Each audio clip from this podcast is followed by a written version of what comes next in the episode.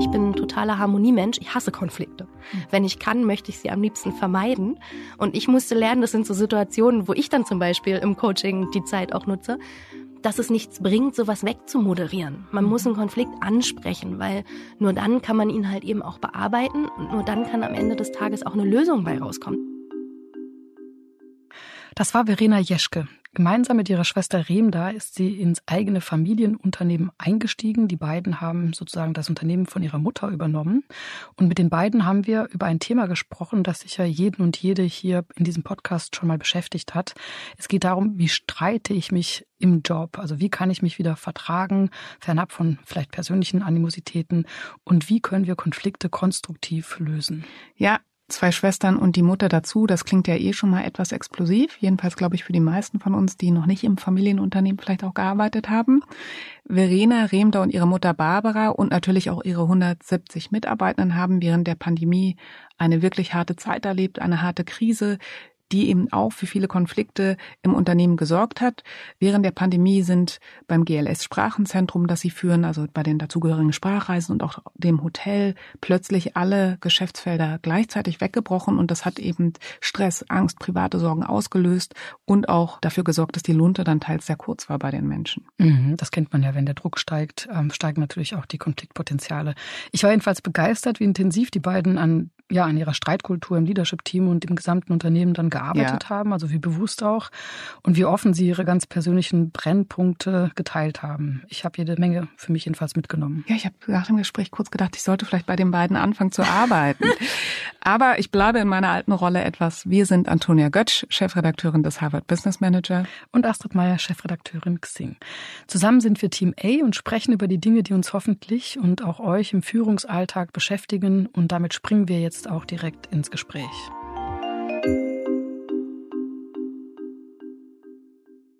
Herzlich willkommen im Podcast. Ihr habt ja beide Führungsrollen im eigenen Familienunternehmen übernommen. Einmal Verena als Hoteldirektorin des Hotel Oderberger und Remda als Director Finance and Controlling.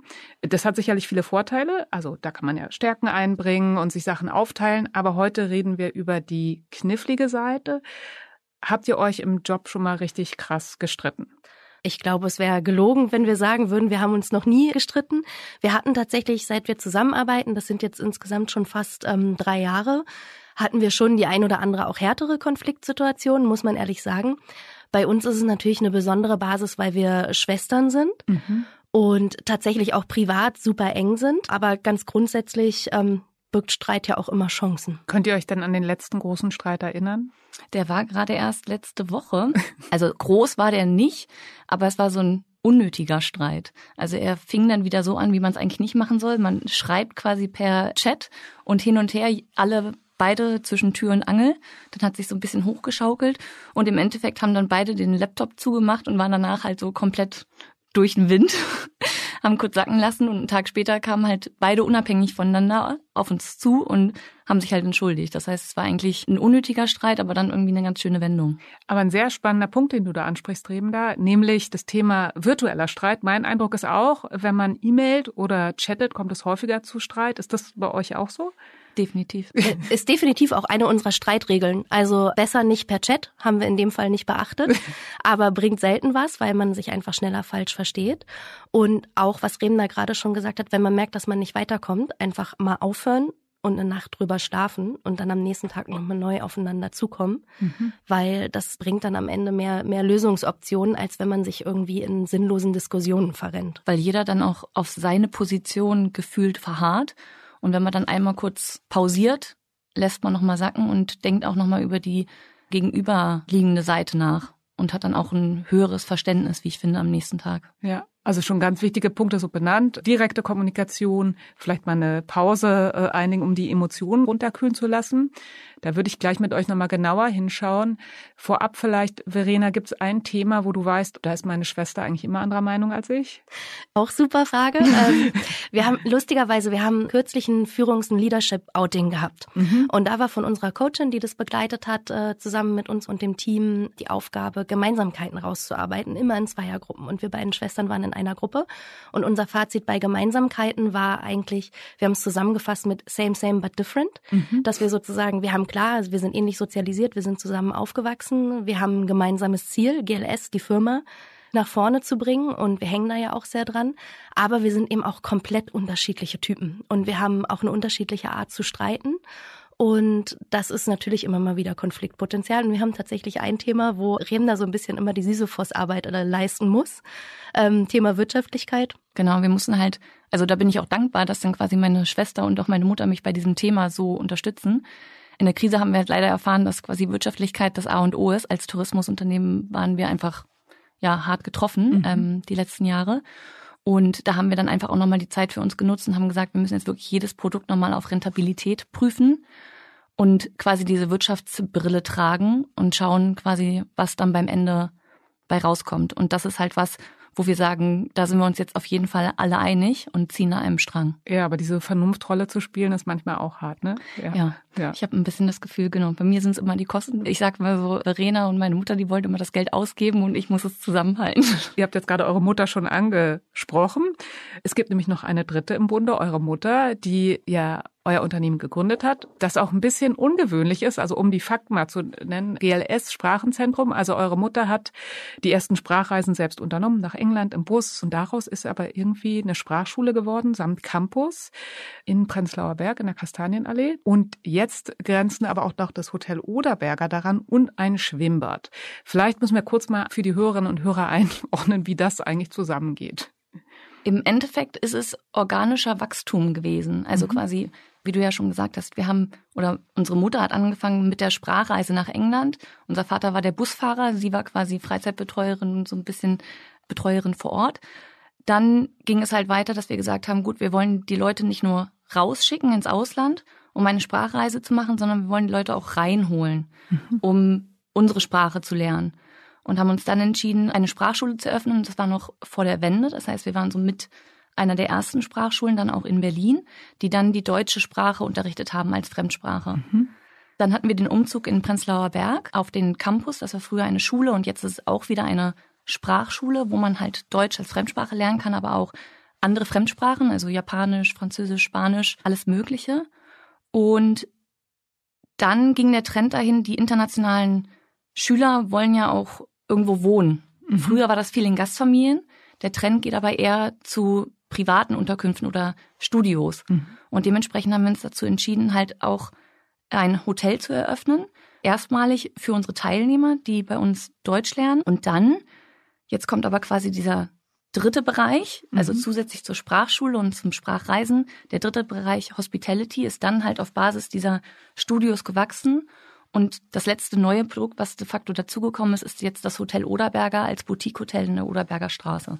Ja, man fragt sich immer, was will eine Sprachschule mit dem Schwimmbad, ne? Mhm. Das ist aber tatsächlich organisches Wachstum, weil das Grundstück direkt an unseren GLS Campus anschließt. Mhm. Das Gebäude stand 30 Jahre leer. Es ist wunderschön und es war halt immer das Betreiben des Bezirks, da wieder auch einen öffentlich zugänglichen Schwimmbadbetrieb reinzubekommen. Und das war ganz schwierig, weil das nicht von öffentlicher Hand saniert werden sollte oder konnte. Mhm. Jemanden zu finden, der das betreibt und der das eben auch gewährleistet, trotz der ganzen Kosten für die Sanierung. Und wir konnten da eben ein Konzept entwickeln, was wirtschaftlich belastbar ist, mit der Kombination aus Boutique-Hotel, Schwimmbadbetrieb und ganz wichtig Event-Location. Man kann mhm. dieses historische Schwimmbad verwandeln in eine Eventfläche. Und dadurch ist es in der Gesamtheit wirtschaftlich für uns zu betreiben und ist jetzt sozusagen das dritte Standbein der Firma. Aber ich glaube, jeder, der schon mal gebaut hat, also ich habe selbst noch nicht gebaut, ich habe es aber von vielen Menschen mitbekommen, weiß, über dieses Thema können selbst die harmonischsten Beziehungen in die Brüche gehen. Wie war das bei euch? Also so eine Sanierung, das klingt jetzt erstmal sehr aufwendig und mit sehr viel Druck und Stress. Habt ihr da gestritten? Bei der Sanierung tatsächlich nicht so, weil wir da aber auch nicht so die direkten Berührungspunkte hatten. Also mhm. auch das war schon ein Familienprojekt, mhm. aber damals noch primär in der Hand unserer Eltern. Und Remner hat die Finanzierung damals gemacht und ich habe das Konzept geschrieben und später auch die Innenausstattung gemacht. Und dadurch sind wir uns nicht in die Quere gekommen. Und das ist im Endeffekt aber auch schon unser Geheimnis, warum wir auch mit unserer Mutter zu dritt so, so gut zusammenarbeiten können Unsere Mutter hat mal gesagt, wir sind ein komplementäres Dreieck und das trifft's total gut.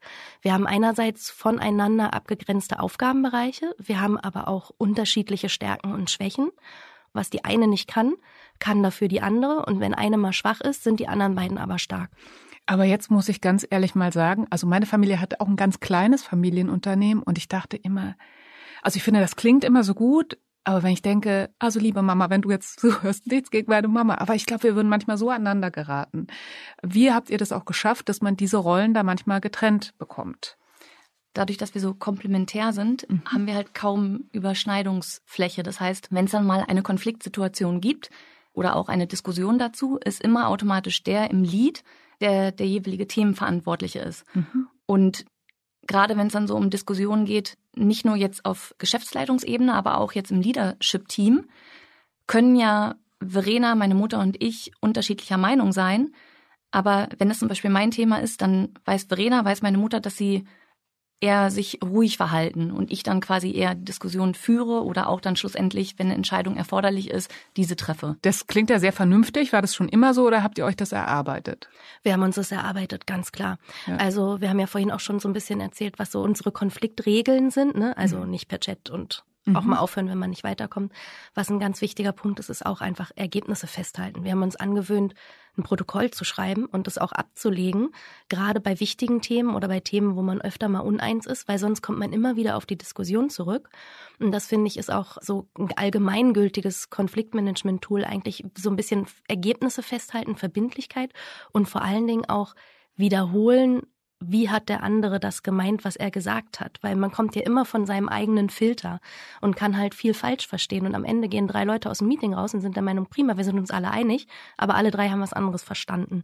Und das ist uns ein, zwei Mal passiert und wir haben daraus eben gelernt, dass wir versuchen, man nennt das Loop of Understanding, wirklich das zu praktizieren und zu wiederholen, was die andere gesagt hat. Und wenn sich alle einig sind, was jetzt die Faktenlage ist, dann schreiben wir es auf. Wann habt ihr denn angefangen, auch dieses Thema Konfliktmanagement quasi für euch zu bearbeiten? Wir haben einen Workshop intern gemacht und ich meine, der erste war 2021. Mhm.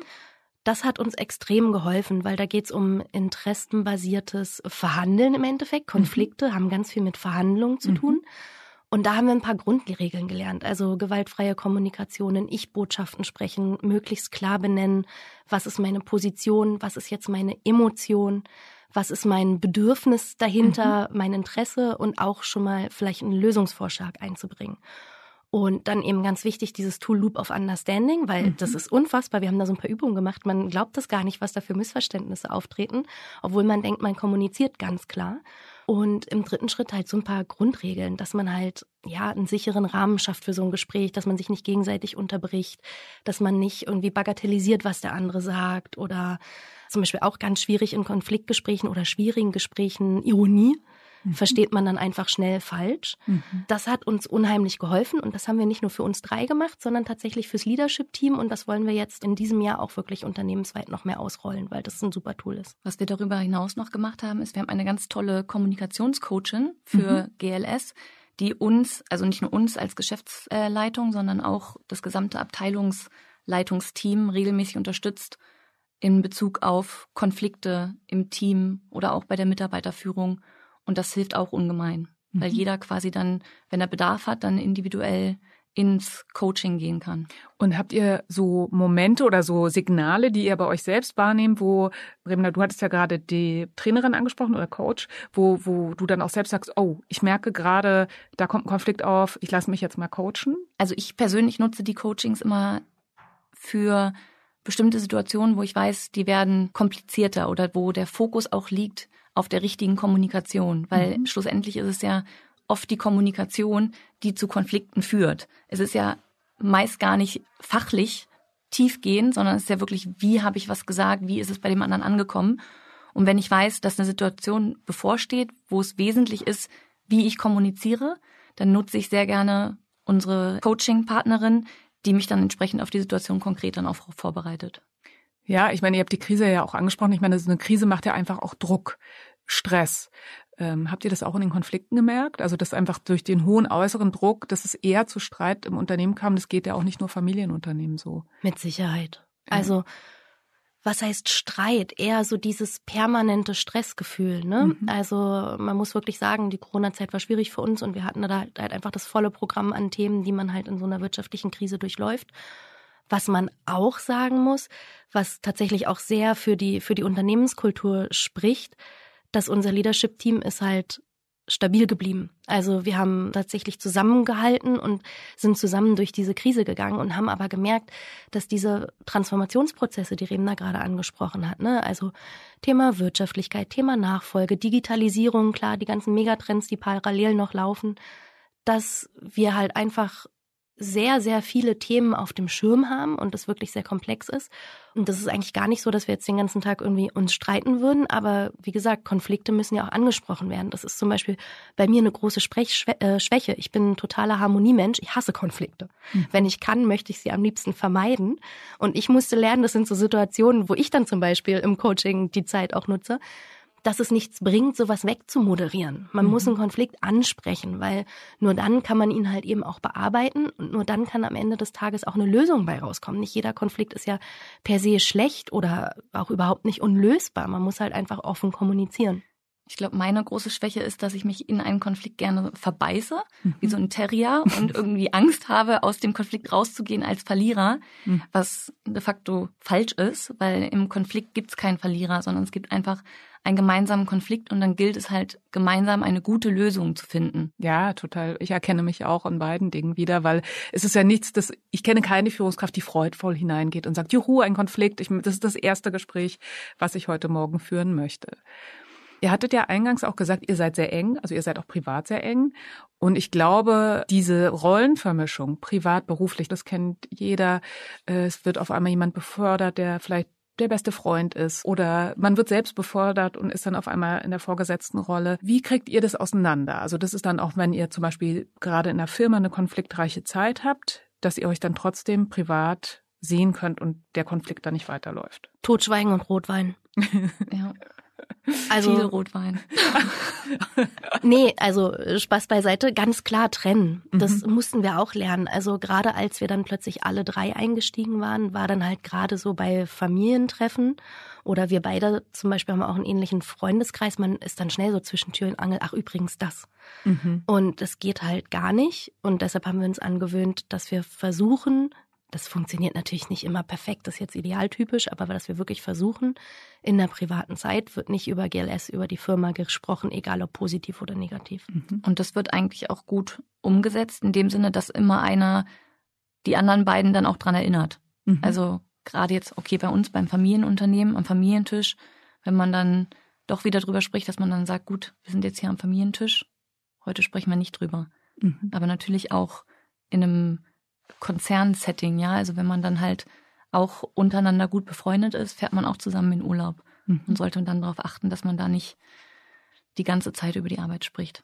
Und bei euch ist es ja wahrscheinlich auch so, ihr seid schon mit und in dem Unternehmen groß geworden. Wahrscheinlich gibt es Mitarbeitende, die schon lang dabei sind und von die, die euch schon irgendwann mal Schokolade zugesteckt habt, als ihr Kinder wart. Auch da ist ja eine Spannung in diesem Verhältnis. Also und da kann man, glaube ich, viel über Rollenwechsel lernen. Wie gelingt euch das, dass die euch dann als Führungskräfte ernst nehmen, als Chefinnen ernst nehmen? Also bei uns beiden war es so, dass wir, wie du es ja schon gesagt hast, von früh auf immer bei GLS auch aktiv waren. Das heißt, wir hatten schon Schülerjobs, Studentenjobs. Das heißt, jeder wusste auch, ja, wie wir arbeiten, dass wir das Unternehmen auch von der Pike auf kennengelernt haben. Bei mir war es nochmal so, dass ich habe nicht gesagt, dass ich sofort bei GLS einsteigen möchte. Ich hatte meine Promotion gemacht und habe mich dann danach bewusst entschieden, in die Unternehmensberatung zu gehen mhm. und war dann fünf Jahre dort. Und ich brauchte auch diese Zeit, um dann für mich die bewusste Entscheidung zu treffen, okay, ich möchte gerne mit meiner Mutter und mit meiner Schwester zusammen GLS langfristig quasi fortführen. Und das ist für mich das schönste Ziel, was ich verfolgen möchte und bin dann quasi wieder bei GLS eingestiegen. Mhm. Das heißt, für mich war das auch gut, weil ich das brauchte, so diesen externen Input, um dann wieder bei GLS voll anzukommen und zu sagen, so, ich möchte jetzt gerne die Nachfolge antreten. Und Verena, wie war es dann für dich in dem Moment, ja auch Platz zu machen, Raum zu machen? Platz machen, Raum machen. Ja, ich verstehe, dass das ein Konflikt sein kann. Ich muss aber tatsächlich sagen, es hatte vielleicht auch mit dem Zeitpunkt von Remners Einstieg zu tun. Das war im Juni 2020, also nach dem ersten Lockdown. Und sie hat halt bei uns eine Position besetzt mit Finance and Controlling, die wir vorher nicht hatten. In mhm. dem Sinne, wir hatten natürlich eine Buchhaltung und das Ganze, aber so dieses ja, dieses Thema Steuerung in finanzieller Sicht war bei uns so ein bisschen mitgemacht worden vom, vom Leadership-Team, aber es gab keine Person, die das verantwortet hat. Und das war aber in der Situation ja das, was wir am dringendsten brauchten. Und ich muss jetzt im Nachhinein immer manchmal lachen, weil ich bin 2017 offiziell eingestiegen. Ich hatte neben meiner Promotion auch schon noch den Bau vom Oderberger und die Innenausstattung begleitet und daraus hat sich dann die Hotelleitung ergeben und dann habe ich fest angefangen. Und meine Mutter und ich saßen mit Reben da Ende 2019 zusammen und da ging es darum, ob sie im Sommer 2020 einsteigt. Und da haben wir noch gesagt, du überlegst dir, also wir freuen uns und äh, du kannst auf jeden Fall viel machen, aber wir schaffen es auch alleine. Keiner zwingt dich, du musst nicht. So, und jetzt im Nachhinein denke ich immer, Gott sei Dank ist die eingestiegen. Also das ist halt einfach so ein, so ein Add-on sozusagen. Habt ihr denn einen Plan, was passiert, wenn eure Mutter aussteigt? Ist dann eine von euch die Geschäftsführerin oder werdet ihr euch das teilen? Also wir haben grundsätzlich uns einen Plan gemacht, quasi bevor ähm, wir gesagt haben, wir treten die Nachfolge an. Das heißt, wir haben uns auch so einen Zeitplan überlegt, was wir in den ersten zwei Jahren, in den nächsten fünf Jahren alles schaffen wollen. Wir sind beide der Meinung, wir brauchen unsere Mutter noch äh, ganz lange, weil sie ist so ein bisschen so das wahnsinnige Genie mit den irren Ideen und freuen uns daher auch, wenn sie noch lange mit dabei ist. Und dementsprechend ähm, sehen wir das eigentlich weiterhin auch zu dritt. Mhm. Und wenn unsere Mutter dann rausgeht, sehen wir uns auch beide dann zusammen quasi das Unternehmen fortführen. Und wir sagen auch immer liebevoll, es braucht zwei, um in die Fußstapfen von unserer Mutter zu treten. Das ist aber eine schöne Wertschätzung.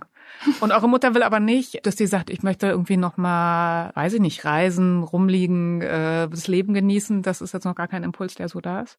Na, dadurch, dass wir ja beide schon aktiv im Unternehmen sind, hat sie auch die Möglichkeit. Also wenn sie jetzt mal irgendwie einen längeren Urlaub machen möchte, dann geht das auch, weil A, sind wir beide vor Ort oder da und wir auch einfach ein sehr, sehr starkes Leadership-Team mhm. haben. Also bei uns ist es auch de facto möglich, dass wir zu dritt in Urlaub fahren für zwei Wochen und das Unternehmen läuft hervorragend weiter. Was macht ihr denn eigentlich? Jetzt hast du auch das Leadership-Team angesprochen. Ihr seid ja auch dafür zuständig, Teams zu führen. Was macht ihr, wenn Mitarbeitende streiten? wir haben da eigentlich eine super Ausgangssituation, weil die meisten Konflikte werden tatsächlich bilateral gelöst. Mhm. Wir haben aber tatsächlich angefangen zu versuchen, auch so ein bisschen Strukturen einzuführen. Wenn man nicht weiterkommt, wendet man sich an ein Teamlead oder bespricht es direkt im Team. Mhm. Wir haben dann irgendwann festgestellt, dass es auch gut ist, wenn man eine neutrale Instanz hat, weil nicht alle Probleme und Konflikte will man ja vielleicht gleich mit dem Chef oder der Chefin besprechen. Mhm. Und deshalb haben wir das sogenannte Vertrauensteam eingeführt. Das sind gewählte Vertreter und Vertreterinnen aus dem Team und die sind sozusagen die neutrale Instanz, an die man sich wenden kann. Entweder wenn man Input hat fürs Leadership-Team oder wenn man sagt, ey, ich habe ein Problem mit einem Kollegen oder mit einer Führungskraft und diese Personen unterstützen dann in diesen Konflikten. Und so sind wir übrigens auch auf diese Konfliktmanagement-Workshops gekommen, weil genau dieses Vertrauensteam eben gesagt hat, Mensch, wir machen das total gerne, das ist super cool, aber wäre schon ganz gut, wenn wir da auch handfeste Tools an der Hand hätten, wie man sowas am besten macht. Und so ist überhaupt die Idee entstanden, diese Konfliktmanagement-Workshops intern anzubieten, was wir jetzt eben ausweiten. Total interessant. Wie seid ihr denn überhaupt auf die Idee gekommen, diese Vertrauensperson einzuführen? Das war ein Wunsch aus dem Team in der Krise. Man muss sich vorstellen, also wir reden so viel darüber, wir wollen eigentlich gar nicht mehr das so viel thematisieren, weil äh, jetzt ist ja ein bisschen vorbei, ne? Aber das war wirklich eine schwere Zeit, ist mhm. einfach so, ne? Und da ist natürlich auch ganz viel Angst gewesen. Wir haben da ganz viel über Klarheit und klare Kommunikation und mhm. Transparenz gelernt und haben das von Anfang an auch radikal verfolgt. Aber egal wie offen und wie wiederholt wir kommuniziert haben, es sind natürlich immer Fragen übrig geblieben und auch Ängste, das ist ganz normal. Und deshalb gab es dann im Team auch einfach mal eine Phase irgendwann, weil es hat ja gefühlt kein Ende genommen, wo es dann halt auch einfach mal rumort hat und gebrodelt hat. Und für uns war eigentlich das Schönste, wie wir durch diese Zeit gekommen sind, dass wir im Team eigentlich stärker geworden sind und dass so viele Leute uns treu geblieben sind. Und das ging nur, weil wir auch drauf gehört haben, was da eben gewünscht war. Und da war dann halt einfach auch der Wunsch ganz stark da mhm. nach einer neutralen Instanz, weil manchmal war man auch so, ja, naja, was, was machen die denn da? bei aller Offenheit. Am Ende des Tages sind wir die Geschäftsleitung und wenn man unsicher ist, dann ist man halt, was ist da los? Insofern war das im Endeffekt die Entstehungsgeschichte. Wir merken jetzt, die Nachfrage lässt ein bisschen nach, mhm. dadurch, dass es jetzt, dass wir aus dem Gröbsten raus sind.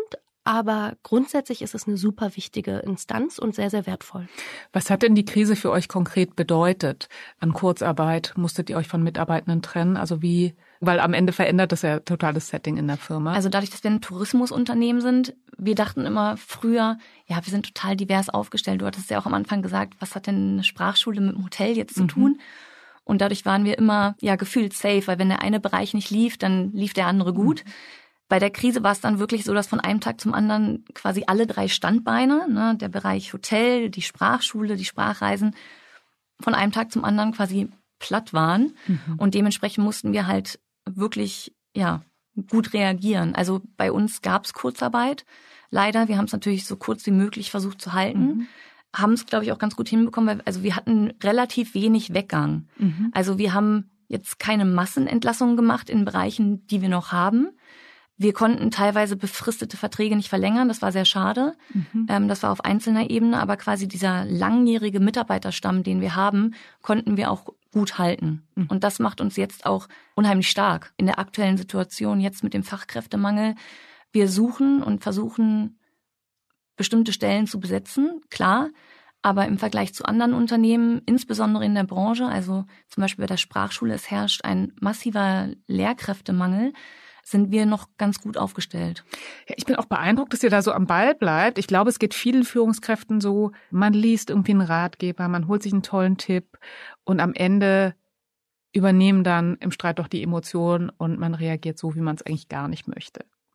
Habt ihr aus den Schulungen und aus diesen Trainings so einen Tipp, wie man dann in dem Moment gut reagieren kann? Ja, bei mir ist es halt wirklich die eine Schwäche bekämpfen, indem ich mir wirklich bewusst immer sage, ruhig bleiben und auch einfach mal auch die das Gegenüber aussprechen lassen und auch anhören. Mhm. Gerade weil man dann auch zu einer gemeinsamen Lösung findet. Weil wenn man nur quasi wartet, bis der Gegenüber fertig gesprochen hat, um dann seine Argumente zu bringen, ist man ja nicht in der Lösungsfindung, sondern man ist immer noch in diesem Konflikt und Kampf. Und wenn man aber anfängt, dann auch zu hören, inhaltlich, was der andere sagt, also hilft mir das persönlich unheimlich weiter, um da dann halt gemeinsam die Lösung zu finden. Was mir persönlich hilft, ist mich im Zweifelsfall nicht vor der Situation zu drücken, aber mich kurz aus der Situation rauszunehmen. Also das war so mein wichtigstes Learning. Es ist völlig in Ordnung zu sagen, wir sind jetzt bis hierhin gekommen, lass uns das kurz zusammenfassen und jetzt sortieren wir uns und setzen das Gespräch morgen wieder fort. Mhm. Das ist im Zweifelsfall, ein, also es ist egal, ob es ein, ein, Streit auf Sachebene ist oder ein Konflikt auf emotionaler Ebene, dass es halt einfach wirklich sehr viel bringt, wenn man eine Nacht drüber schläft und ruhig und vorbereitet einfach wieder ins Gespräch geht. Da kommt am Ende mehr bei raus. Und wie sorgst du dafür, dass du es dann auch wirklich machst? Machst du den kleinen Reminder oder einen Zettel, dass du dann dich drückst? Ich arbeite tatsächlich ganz klassisch mit Outlook-Remindern. Also egal was es ist. Ich setze mir dann einen Reminder, Gespräch suchen oder Termin vereinbaren oder man vereinbart gleich im Nachgang einen Termin. Das hilft. Ihr hattet ja vorhin auch, da wollte ich auch nochmal drauf eingehen, ihr habt vorhin auch gesagt, in einem Familienunternehmen ist es einfach Teil der Geschichte, dass das Unternehmen irgendwie mit am Familientisch sitzt. Also dann wirklich mal einen Cut zu machen und zu sagen, das Unternehmen ist Unternehmen, jetzt bin ich Privatperson. Wie trennt ihr da oder braucht ihr das gar nicht? Also ich habe irgendwie das Glück, ich kann das und bin eiskalt. Also ich, ich steig dann, ähm, Verena lacht, genau, ich steig dann aufs Fahrrad, ich fahre nach Hause und auf dem Weg nach Hause ist dann quasi Tür, GLS ist zu, private Tür geht auf und dann geht das ganz gut. Ist ganz witzig, weil Remda lebt mir immer vor, wie man sich abgrenzen kann, weil ich bin ganz ehrlich, ich krieg's nicht gut hin. Mhm. Also ich habe das ganz oft gerade, wie gesagt, in, wenn Konfliktsituationen anstehen, was ja zum Glück nicht die ganze Zeit ist, dass ich Schwierigkeiten habe, mich abzugrenzen. Und das ist tatsächlich einer meiner größten Punkte, an denen ich arbeiten will. Also die meisten Familienunternehmen, äh, die ich kenne, da ist der Mann der Unternehmer und die Frau arbeitet mit.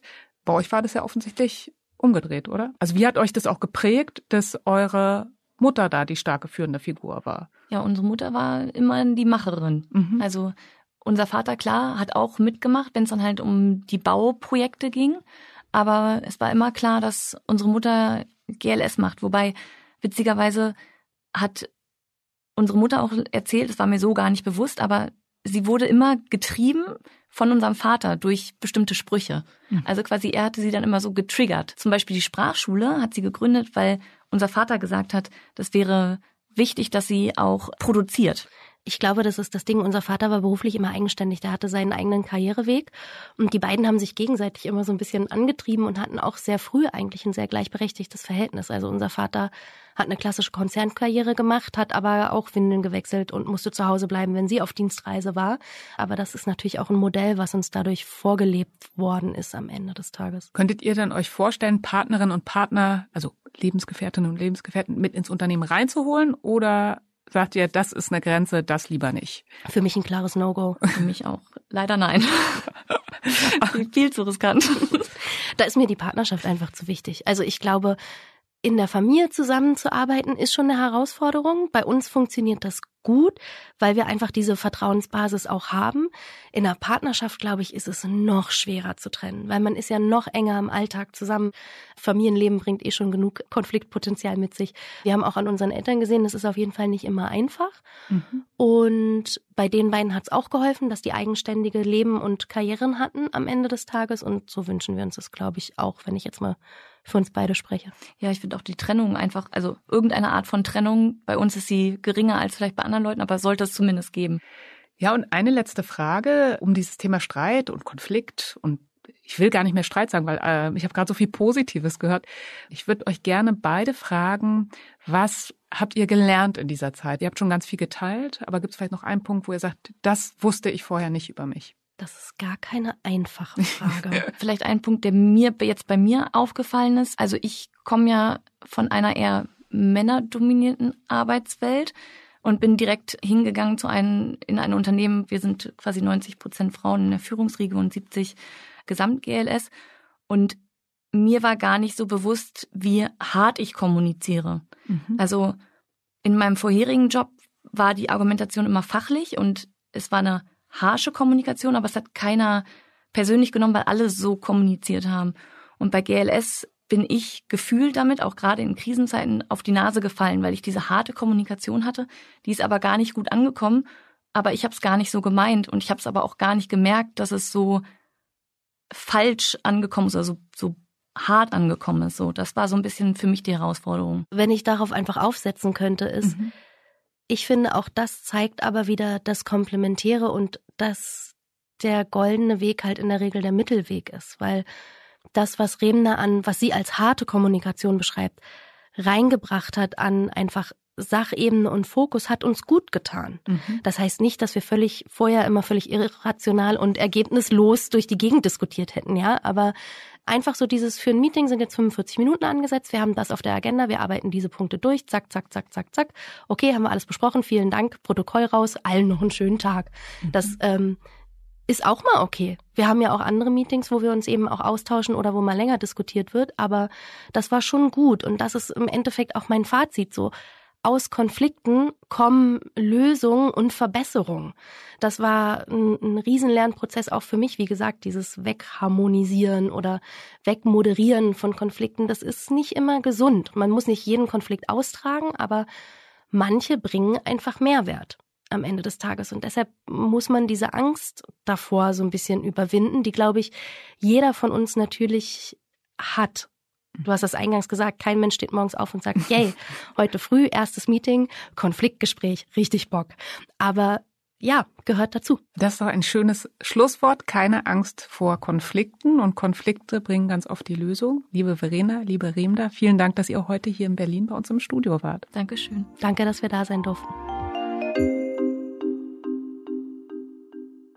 Antonia, was ich jetzt wirklich faszinierend fand an diesem Gespräch, ihr habt ja über Streit, über Konflikte gesprochen, also Dinge, die die meisten Menschen erstmal jetzt nicht so attraktiv finden, aber ich habe unheimlich viel positive Energie mitgenommen aus eurem Gespräch. Wie hast du das denn empfunden? Ja, genau so. Und eben auch nochmal die Erkenntnis, dass ja in jedem Streit wirklich die Chance liegt, selbst weiterzukommen, sich zu entwickeln, die Beziehung zu verbessern.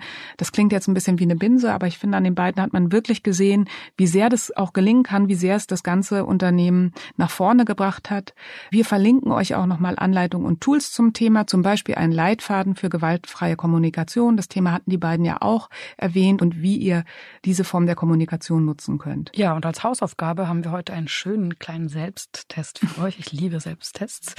Wir haben beim Schweizer Roten Kreuz so einen Test gefunden, mit dem ihr herausfinden könnt, welcher Konflikttyp ihr seid. Also seid ihr eher die Harmoniesuchenden oder eher der kleine Terrier, der sich in jede Wade reinbeißt.